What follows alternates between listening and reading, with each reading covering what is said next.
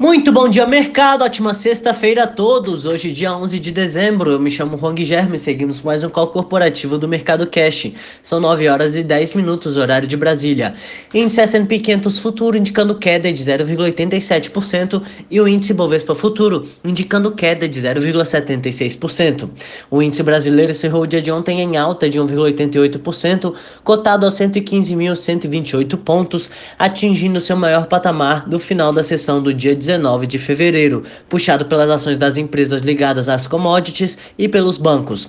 Os fatores que estimularam esta alta foram a valorização do barril do petróleo no mercado internacional e o aumento nos estímulos anunciado pelo Banco Central Europeu. A autoridade monetária europeia expandiu seu programa de compras de títulos em 500 bilhões de euros a 1,85 trilhão de euros por mês e prorrogou seu estímulo em nove meses até março de 2022. No Brasil, as vendas no varejo brasileiro cresceram 0,9% em outubro na comparação com setembro, segundo o IBGE, e com isso o patamar do varejo bateu recorde pela terceira vez seguida, ficando também 8% superior ao de fevereiro, nível pré-pandemia. A expectativa, segundo o consenso Bloomberg, era de que as vendas no varejo tivessem subido 0,1% na base de comparação mês a mês, após a alta anterior de 0,6% e 7% no comparativo anual. Além disso, ontem a notícia de que a Anvisa decidiu conceder autorização temporária de uso emergencial das vacinas contra a Covid-19 trouxe otimismo para os investidores. Nos Estados Unidos foi divulgado também ontem ah, o total de pedidos por seguro-desemprego no país, que atingiu 853 mil na semana passada, contra a expectativa de que fossem solicitados 730 mil auxílios. À noite, a FDA, a agência americana responsável pela aprovação de medicamentos e alimentos, recomendou por 17 votos contra 4 a aprovação da vacina desenvolvida pela Pfizer BioNTech para uso emergencial nos Estados Unidos. Este é o último passo antes da agência fornecer a aprovação final do produto que permitirá distribuir as primeiras doses no país, como já ocorre no Reino Unido. Hoje, os investidores acompanham as negociações de um novo acordo comercial pós-Brexit, que parece ter estacionado há poucos dias do prazo final. E nos Estados Unidos, tampouco há sinais de avanço avanço nas negociações de um novo pacote de estímulos a uma semana do prazo final para aprovação. O primeiro-ministro britânico Boris Johnson afirmou que há uma forte possibilidade de que a saída do Reino Unido da União Europeia seja marcada pela falta de um novo acordo comercial. Pelo lado positivo, a Hungria e a Polônia abriram mão na quinta-feira de vetos que vinham impedindo a implementação do pacote de estímulos à União Europeia, costurado em julho no valor de 750 bilhões de euros. O Eurostox opera em queda de 1,49, a Alemanha cai 1,92%, Paris opera em queda de 1,22%, Milão em queda de 1,23% e Reino Unido cai 1,09%. No mercado asiático, o índice de Xangai fechou em queda de 0,77%, Hong Kong em alta de 0,36% e Tóquio em queda de 0,39%. Aqui no Brasil, o Tesouro Nacional realizou um mega leilão de títulos da dívida pública no valor de 57 bilhões de reais, um dos maiores da história. Isso eleva a 271 bilhões o caixa do Tesouro construído desde o início de novembro. A medida reduz o risco de rolagem dos 650 bilhões da dívida que vence nos quatro primeiros meses de 2021. Ainda no radar, o relator da PEC emergencial, Márcio Bitar, disse em nota à imprensa que o texto não será mais apresentado por ele em 2020. Ontem, o líder do governo no Senado havia afirmado que o relatório da PEC emergencial seria divulgado nesta sexta e poderia ser votado na semana que vem. Entre as commodities, os contratos futuros do minério de ferro negociados na Bolsa de Dalian fecharam em alta de 4,38% a 151,22 dólares e o petróleo Brent opera em queda de 0,66% a 49 9,92 dólares.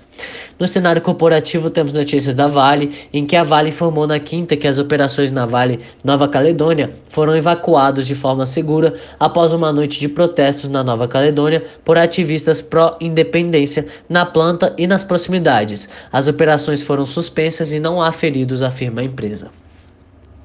B3. A B3 divulgou seus destaques operacionais do mês de novembro e no mercado à vista de renda variável, é, em que registrou um volume financeiro médio diário de 34,17 bilhões de reais, valor 74,9% maior que o apurado no mesmo mês de 2019. Em relação a outubro, quando o volume foi de 28,48 bilhões, houve uma alta de 20%.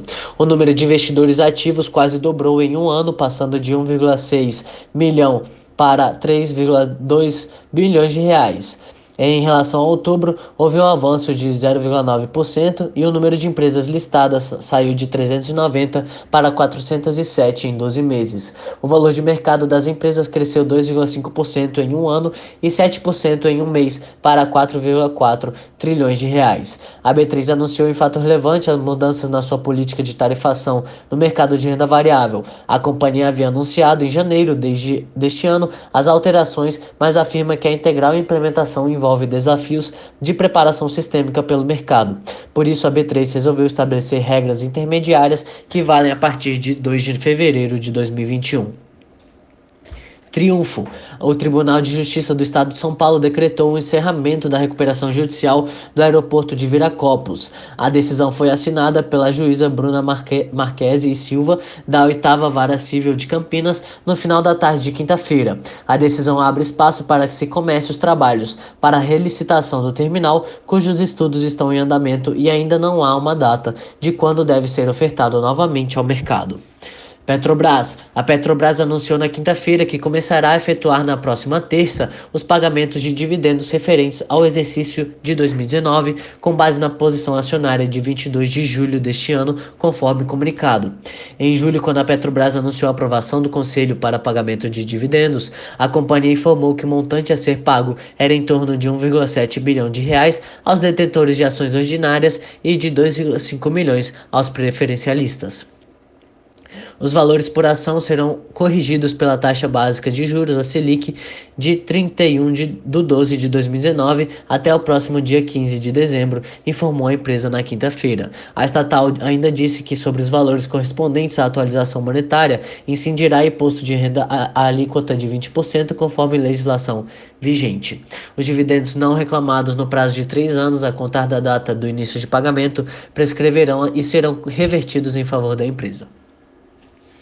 Fleury, o grupo de medicina diagnóstica Fleury anunciou na quinta a compra de 100% do centro de infusões Pacaembu e de 80% da clínica de olhos Dr. Moacir da Cunha. As duas aquisições reforçam a estratégia de crescimento e de expansão da presença da companhia na cadeia de saúde, afirmou Fleury por meio de fato relevante. Engie, o presidente do STJ, ministro Humberto Martins, ah, suspendeu uma liminar que paralisava parte das obras do sistema de transmissão gralha azul da Engie Brasil Energia, informou a empresa em comunicado ao mercado na quinta-feira. Segundo a elétrica, a suspensão ocorreu por meio do deferimento de pedidos apresentados pela União e pelo Estado do Paraná na quarta e de um pedido da própria Engie nesta quinta. O projeto de gralha azul tem sido implementado pela ENGIE desde 2019 e mira o abastecimento de energia elétrica no centro-sul do Paraná. O sistema inclui 15 linhas de transmissão com cerca de mil quilômetros de extensão que interligarão 10 subestações, segundo a companhia. Localiza. A Localiza informou na quinta-feira que seu conselho de administração decidiu autorizar crédito e pagamento aos acionistas de juros sobre capital próprio no valor de 63 milhões de reais. O pagamento ocorrerá no dia 5 de fevereiro. O valor bruto por ação dos juros sobre capital próprio a ser pago é equivalente a 0,08 reais por ação. Ultrapar. O grupo Ultrapar anunciou na quinta-feira que seu conselho de administração aprovou um plano de investimento orgânico de 1,89 bilhão de reais para 2021.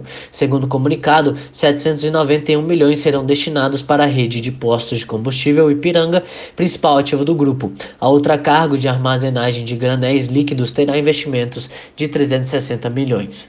Enquanto isso, a Ultragás Distribuição de Gás Domiciliar ficará 349 milhões de reais com orçamento, ao passo que 293 milhões irão para o Oxiteno do setor químico. Por hora, estas são as principais notícias. Desejo a todos um excelente dia e ótimos negócios. Um forte abraço.